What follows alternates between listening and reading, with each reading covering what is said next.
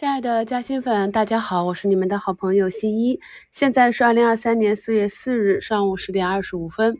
目前呢，北向资金是流出三十多亿啊。我们的市场上是三千四百多家下跌，只有八家涨停，但是有五家跌停。感觉从数据上来看，市场的情绪不高。但是呢，从盘面上来看，我们近期关注的三月八日给大家更新的嘉兴圈啊。华铁的数字经济这个板块内，很多个股呢都是在今天又继昨天冲高之后，再走出一个短期的新高。三月二十一日，股市嘉兴圈给大家更新的精华铁半导体十五个分支啊，这里只是给大家搭了一个框架，因为我们市场上相关的公司是特别的多，朋友们呢可以在自己的自选中逐步的去把它完善起来。那目前可以看到，一直强调近期可以从数字经济、泛科技类，像底部的硬科技。逐步的去落地啊，那今天这个半导体这个板块，大部分个股呢都是上涨的，基本上保持了一个九成的红盘。对于我们关注的重点来讲，赚钱效应还是比较好。昨天也给大家更新了半导体四兄弟，帮助朋友们理解，像北京军政、长电科技、三安光电、北方华创，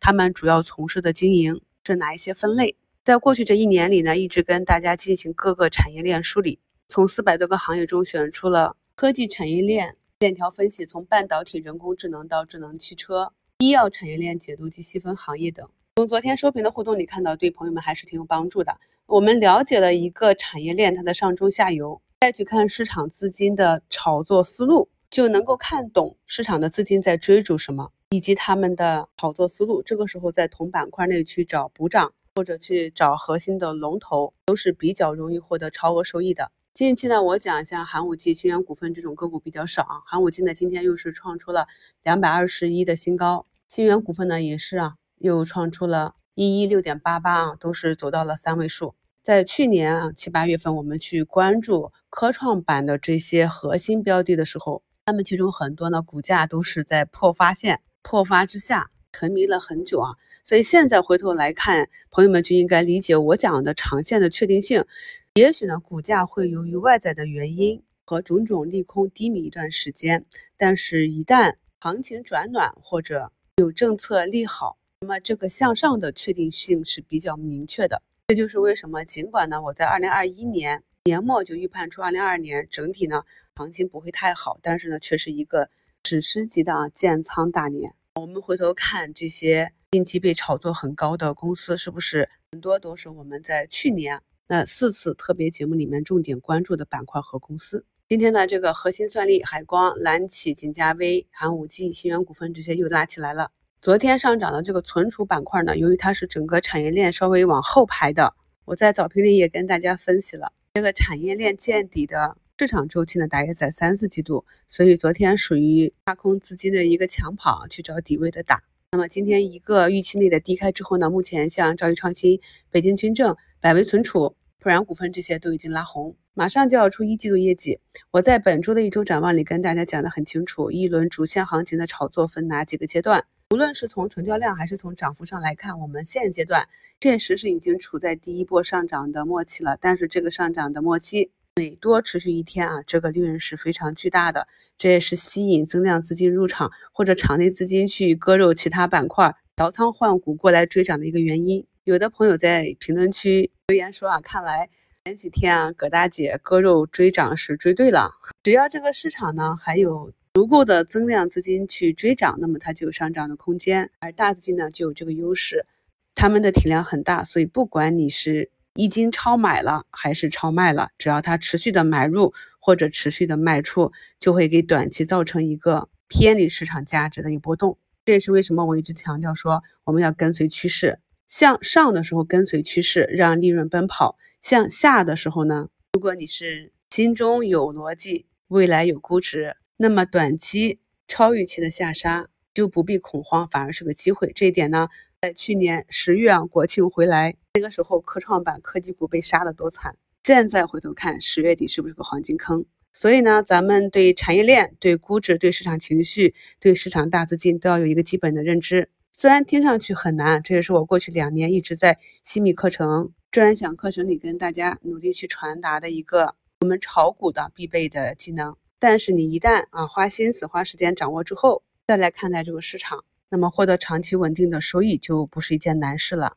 早篇跟大家讲了，一方面是数字经济，观察它这个高潮的持续度，还有就是消费复苏这里呢。虽然说近期被抽血的很厉害啊，但是呢，我们节目的风格就是如此。在去年十月十一、十二月科技股被骂作渣男的时候，我在标题里、在一周展望里、在直播里然是依旧坚定的看好。那目前市场也是验证了我们的逻辑。那现在呢，其他板块。有消费复苏逻辑，其他板块有成长逻辑的个股被数字经济抽血的同时，我们依旧呢是看好目前处在弱势的这些板块个股。所以在布局上呢，大家根据自己的仓位情况、持股情况，以你舒服的方式去布局。至于数字经济啊，这个高潮什么时候熄火？我们知道，想兑现的资金在短期去砸盘，结果发现砸不动，承接盘太强，于是反手做多。股价呢总是向着阻力最小的方向运行。如果呢想兑现的资金太多，而承接的资金不够，那么就有可能发生大跌，这就是短期的大涨大跌。更多的是一个资金的博弈。我们要关注的点呢就是成交量。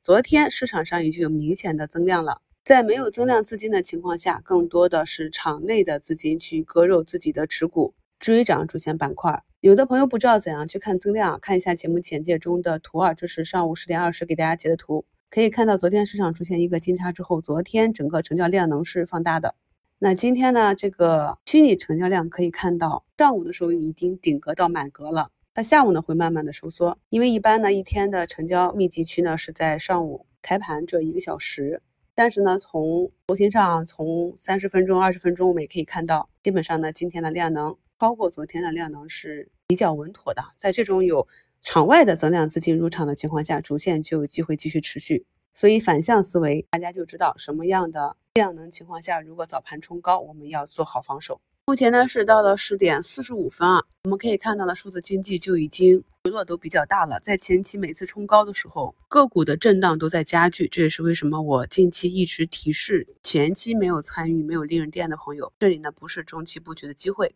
今天是清明节啊，以前呢节前都会大跌，但这次呢只有一天的节日，影响也不大。目前呢只有创业板板指啊被宁德时代所拖累。还有昨天大涨的同花顺，股东减持也抵挡不住 AI 的热情，所以受其权重股影响，目前创业板是下跌一个多点。我们最看好的科创板还是维持了一个强势，再创出短期高点。大家去翻翻看它的成交量啊，那目前还不到十一点，那今天的量能呢，基本上就已经赶上了上周四五的成交，这就是典型的有增量资金入场，非常的健康的上涨。科创的中军啊，中芯国际啊，今天也是冲高五个点。其实很多朋友总是抱怨啊，这个中军涨幅太慢。其实呢，不知道这个稳定性和确定性是大资金所喜好的。我们看到每一波行情，这个中军的走势其实也并不差啊。那么今天这个指数失真，主要是由于中字头又上涨了。我在前面中字头调整的时候就跟大家讲过，今年呢中字头走的是一个趋势啊，就是一波大涨之后震荡调整啊，企稳之后，自然呢会以趋势股的形式去运行。所以今天这个上证指数的失真，主要是中字板止跌企稳了。一般像这种权重板块，很多资金呢就是博弈一个